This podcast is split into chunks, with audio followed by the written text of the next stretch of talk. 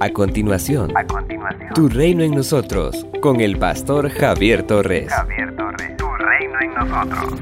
La lectura de hoy es tomada del Evangelio de Lucas, capítulo 7, versículo 3.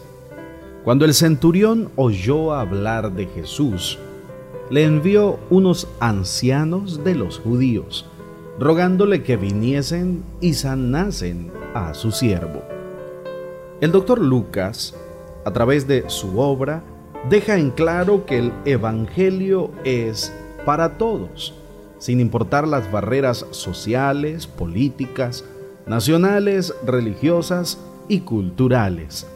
Este relato, con algunas variantes, se encuentra también en el Evangelio de Mateo, capítulo 8, versículos 5 al 13, mientras que en Lucas el favor es solicitado a través de unos ancianos judíos.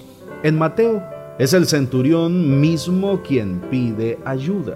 Capítulo 8, versos 5 y 6. En Mateo, Jesús dice que los hijos del reino serán echados a las tinieblas de afuera, mientras que los que eran considerados excluidos del reino vendrán y se sentarán con Abraham, con Isaac y con Jacob en el reino de los cielos. Mateo capítulo 8 versos 11 y 12. En el Evangelio de Mateo, la imagen del banquete es una referencia a la salvación futura. Son pocos los casos presentados por los evangelistas en que una persona no judía acude a Jesucristo. Hay mucha similitud entre este relato de Lucas con el que encontramos en el Evangelio de Juan, capítulo 4, versos 46 al 53, donde es un oficial del rey el que suplica a Jesús que sane a su hijo. Un centurión era un oficial romano que tenía a su cargo 100 soldados. Es probable que el centurión del relato manejara el cuartel local del ejército romano. Los ancianos de los judíos eran dirigentes reconocidos de la comunidad judía. Hay una relación temática entre este relato y el párrafo procedente en el cual Jesús, a través de una parábola, hace referencia a los dos cimientos, dejando bien claro que quien esté dispuesto a oírlo debe tener en él una fe inquebrantable, tal como una casa cimentada sobre la roca. La fe del centurión es una muestra de esa clase de fe que el Señor nos pide. Y Jesús no vacila en elogiar a este hombre por la fe que ha depositado en él. Es de notar que el Señor no sana al esclavo de este centurión como una forma de retribuirle el favor que le ha prestado a la comunidad judía local, tal como lo expresaron los ancianos, sino como respuesta a la férrea fe que el hombre expresó. El Señor jamás acepta nuestros sobornos, pero siempre responde a nuestra solicitud humilde y creyente con nuestra fe en Él. El evangelista Lucas nos enseña que para Jesús todas las personas son objetos del amor del Padre. Para Él no existen las barreras, sean las que sean. Somos los seres humanos los que ponemos las barreras para diferenciarnos de los demás y por eso nos matamos, nos odiamos como seres humanos y nos excusamos para no servir a quienes consideramos indignos de nuestra caridad cualquier persona que llegue a Cristo, cualquier persona que venga a IRSAD con fe y con humildad será atendida por Jesucristo. Jesús es y estará disponible para todos. Todo aquel que confesare que Jesucristo es el Señor y creyere en su corazón será salvo. Tu en nosotros haremos historia y anunciaremos la luz admirable. IRSAB, transformando vidas.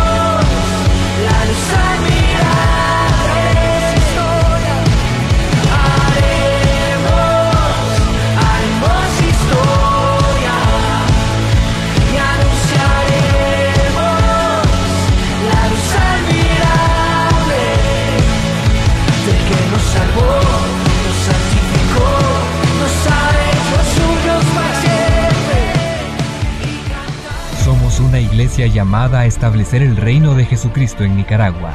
Nuestra misión es predicar las buenas nuevas de salvación a toda persona, evangelizando, discipulando y enviando para que sirva en el reino de Jesucristo. IRSA, transformando vidas. El reverendo Javier Torres es doctor en teología, con 21 años ininterrumpidos en el ministerio pastoral. Puedes escuchar y ver sus predicaciones en el Ministerio IRSAT en Managua, de Gasolinera 1 La Subasta, dos cuadras al norte, mano izquierda, o a través de las redes sociales. Esto es Tu Reino en Nosotros.